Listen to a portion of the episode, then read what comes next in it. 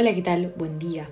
Bienvenidas y bienvenidos a un nuevo episodio del Empezar a hacer y ser podcast. En el fin de semana me junté con un amigo que escucha el podcast y me dice, ¿por qué siempre lo haces como referido a mujeres y no nos mencionas? Y yo me siento parte de tu audiencia y audiencia y no me estás nombrando, me puso las quejas. Así que bienvenidos y si hay más varones por aquí, me gustaría que me lo cuenten porque yo lo apuntaba más que nada a mujeres porque sé que es el público principal que escucha por lo menos mi contenido. Estoy feliz, estoy grabando esto de nuevo, hace bastante no lo hacía. Estuve como con ciertos cambios y momentos y quería sentarme en mi silla y ponerme a grabar. Ahora en Spotify por lo menos se puede subir podcast con video y antes de empezar a hacer esta grabación normal Trate de hacerlo en un video, se lo juro, pero todavía no me siento tan cómoda con esa dinámica. Aunque lo voy a seguir intentando porque sé que está muy piola y para quienes lo escuchan en YouTube también es lindo tener como el video.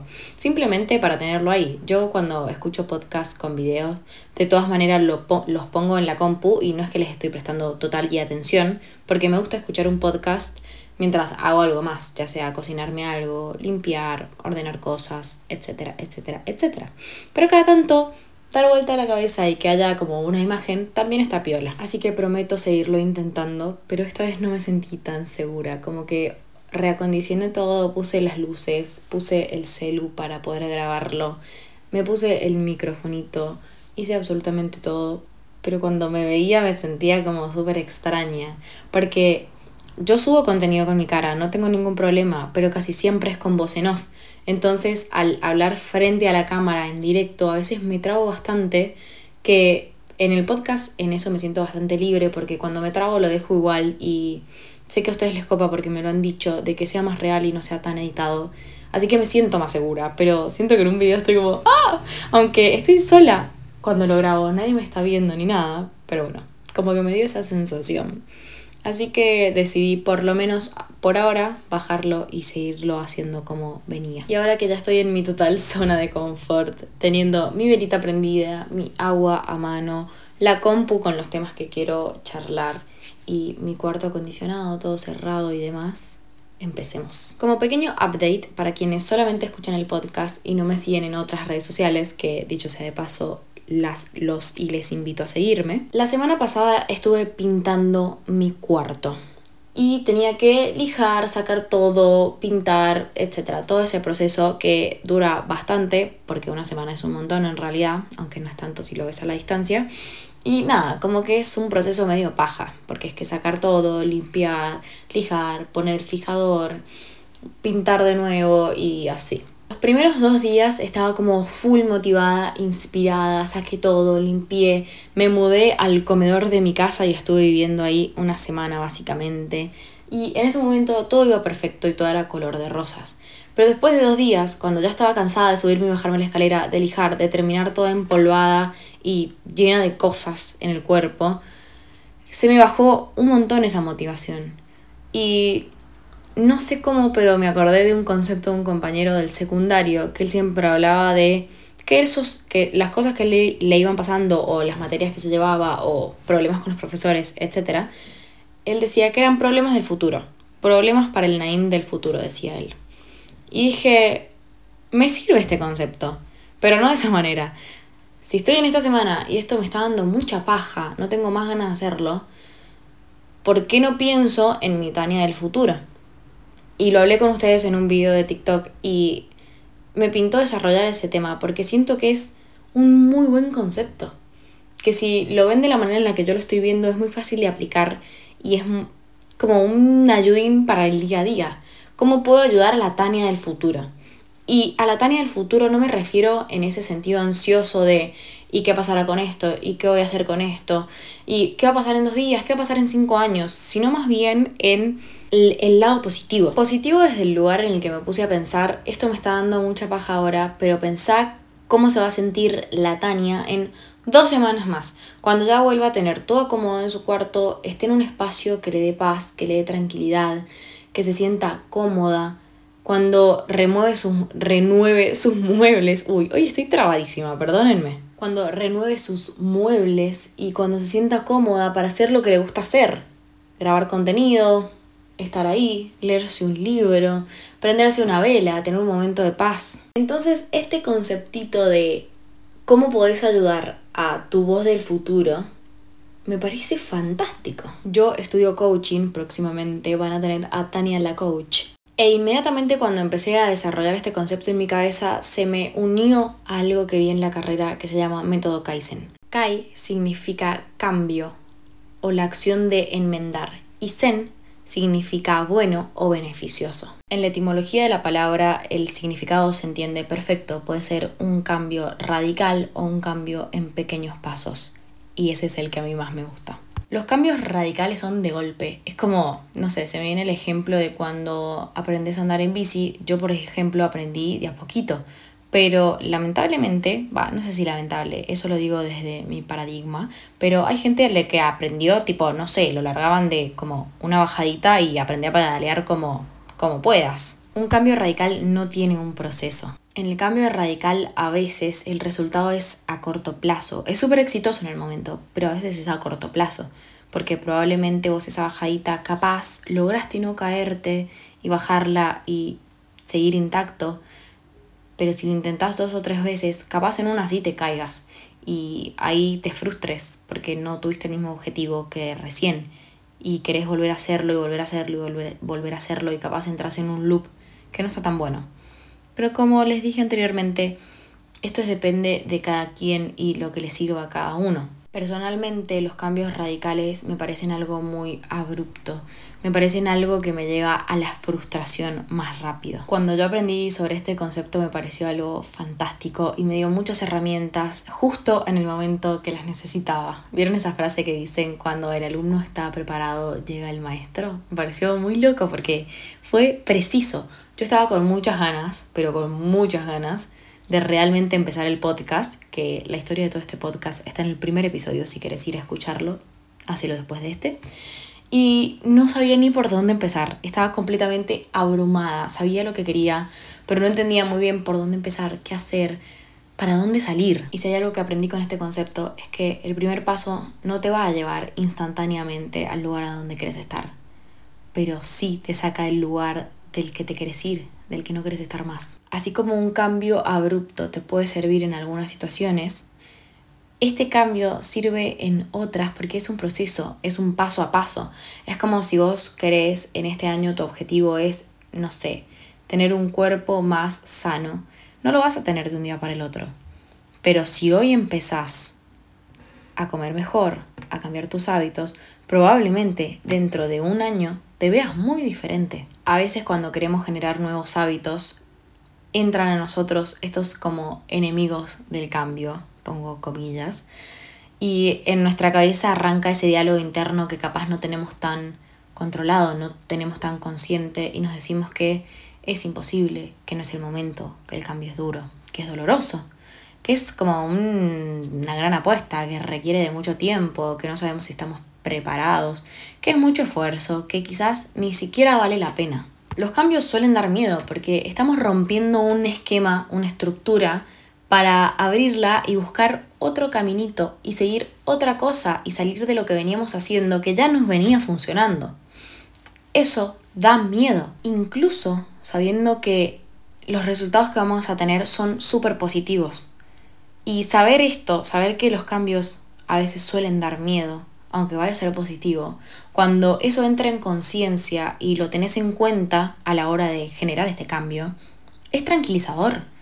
Porque yo sabía que me iba a dar muchísimo miedo a exponerme, a hablar, a contar mis opiniones, a subir esto a Spotify, a mostrarlo en mi Instagram, a mostrarlo en TikTok. Sabía que me iba a dar mucho miedo. Sabía que estaba abierta a la exposición, a que las personas opinen sobre lo que yo estaba diciendo o no. Pero sin embargo, tenía mucho más en mí adentro que realmente quería hacer esto, que necesitaba como ese espacio para poder charlar y también sabiendo que ustedes lo quieren escuchar, que esto existe, que es real, que no es una ilusión mía y que me pongo a hablar sola como una loca. En realidad sí, hablo sola, pero sé que hay alguien más ahí que lo escucha. Y cuando tuve como esas certezas y teniendo en cuenta que los cambios dan miedo, pude cambiar un poco toda esa no sé, toda esa abrumación, no sé si esto está bien conjugado, que tenía en mi cabeza con tantas preguntas de por dónde empezar, qué hacer, qué plataforma, qué esto, qué aquello. Y decir, bueno, vamos a bajar un cambio.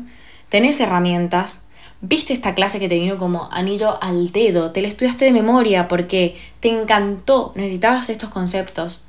Vamos a ponerlo en práctica. El Kaizen, desde el coaching, tiene un enfoque donde se requiere un ritmo más lento, una apreciación de los pequeños momentos. Una palabra que para mí lo describe perfectamente sería desarmar o desmenuzar. Imagínate una cajita de rompecabezas. Cuando vos sacás y tirás todas las piezas al piso, las tenés todas por todos lados, no sabes por dónde carajo empezar, pero hay algo que sí tenés, y es que casi siempre en la cajita te aparece cómo debería quedar la imagen final. Por ende, básicamente lo que vamos a hacer es, primero que nada, dejar todas las fichitas dadas vuelta, donde le podemos ver el color y la forma y el dibujo que tienen dentro.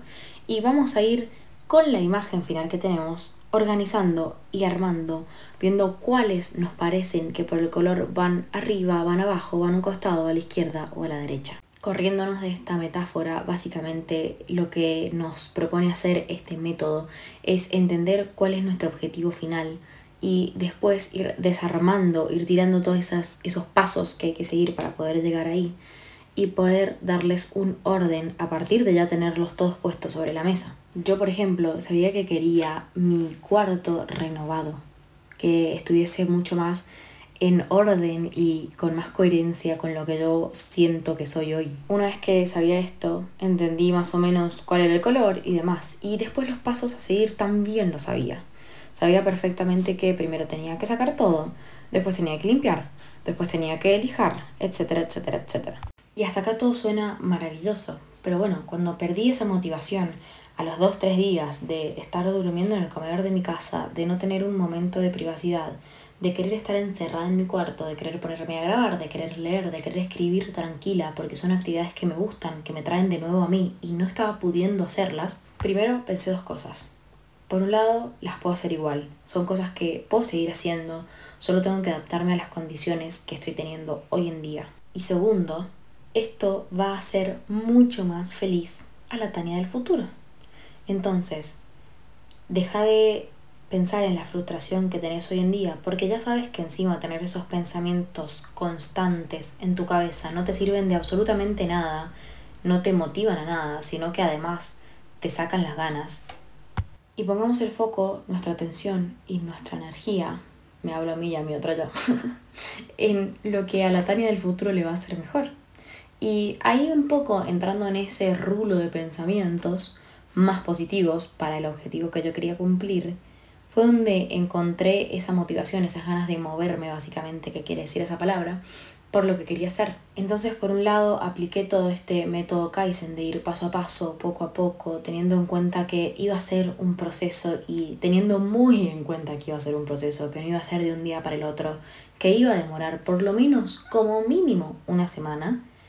Y este conceptito de ayudar a la Dani del futuro fue algo que realmente me terminó de cerrar la ecuación y decir, ok, esta es la fórmula que al menos yo estoy necesitando en este momento. Por un lado, saber que es un proceso sumado a que esto en una semana, dos semanas, me va a hacer muy feliz y me va a dar mucha paz. Entonces, si yo me mantengo en la sintonía de que esto me va a hacer muy feliz y me va a dar mucha paz, es muy probable que el movimiento hacia eso las acciones, los pasos que siga hacia eso, los haga muy bien predispuesta. Pregúntate para qué estás haciendo lo que haces. Pregúntate cómo piensa esa voz, ese voz que ya tiene su objetivo cumplido. ¿Qué acciones tomó para llegar ahí? ¿Qué serie de problemas, frustraciones puede llegar a haber tenido y cómo trató de resolverlos para llegar ahí? ¿Y qué momentos se validó y se felicitó mientras estaba en el proceso porque estaba notando ese pequeño cambio. Cómo se dio cuenta de que estaba avanzando. ¿Cuál es el paso más pequeño que puedes dar hoy? ¿Qué puedo hacer durante 5 minutos al día para avanzar en esto? ¿Cómo puedo encontrar una fuente de información sobre lo que quiero lograr? Si te gusta escribir o querés implementar este ejercicio del journaling, no, me sale tan bien la palabra, pero la voy a practicar. Eh, son preguntas que puedes hacerte, que puedes escribir, que puedes bajar un papel y lapicera y puedes ver reflejado que estas situaciones te pueden pasar, obvio te puedes frustrar en el medio, pero ¿cómo haría ese eh, o esa voz del futuro? ¿Cómo lo solucionó si ya lo logró? tener todo esto bajado a un papel hace que te dé una calma que compruébenlo por ustedes mismos. A mí me genera mucha calma porque entiendo que sí, puede pasar esto, pero tengo esta solución alternativa. Y si no, no pasa exactamente eso, sé que voy a poder pensar una, una solución alternativa. Porque si lo puedo pensar ahora, que ni siquiera estoy en esa situación, en esa situación voy a tener las herramientas para poder hacerlo. Y si considero que no las tengo mientras estoy escribiendo, bueno, todavía estoy a tiempo de ponerme a investigar, de ponerme a aprender. Y por otro lado, puedes preguntarte qué cosas no hizo y no debería hacer si quiere estar en ese lugar. Y esta pregunta la dejo para el final porque me parece muy clave. Yo entendí perfectamente que si quería lograr esto en el menor tiempo posible, no podía desperdiciar una o dos horas scrolleando, mirando videos en las redes sociales, perdiendo ese tiempo, cuando lo podía estar utilizando para el objetivo que quiero cumplir. Entonces, tener muy en claro y muy en cuenta las cosas que me alejan de ese objetivo que quiero, me parece muy importante. Me despido con una frase muy cliché, pero que después de haber entendido todo el método tiene mucho sentido y es que un viaje de mil millas comienza con un primer paso. Te invito a que busques las maneras, las opciones y todas las variables posibles para ayudar a tu voz del futuro. Si llegaste hasta acá, te lo agradezco con todo mi ser. Te espero en Instagram o en TikTok para que me cuentes qué te pareció este episodio. Si estás en Apple Podcast o en Spotify, puedes dejar tu reseña arriba y si estás en YouTube puedes dejarme un comentario y te invito a suscribirte. También puedes compartirle este capítulo a quien te parezca que le va a ser bien y a mí me sirve un montón, así que nos ayudamos mutuamente. y con esto sí, cerramos. Gracias por llegar hasta acá. Espero que te haya gustado. Nos vemos la semana próxima, churri. Hasta luego.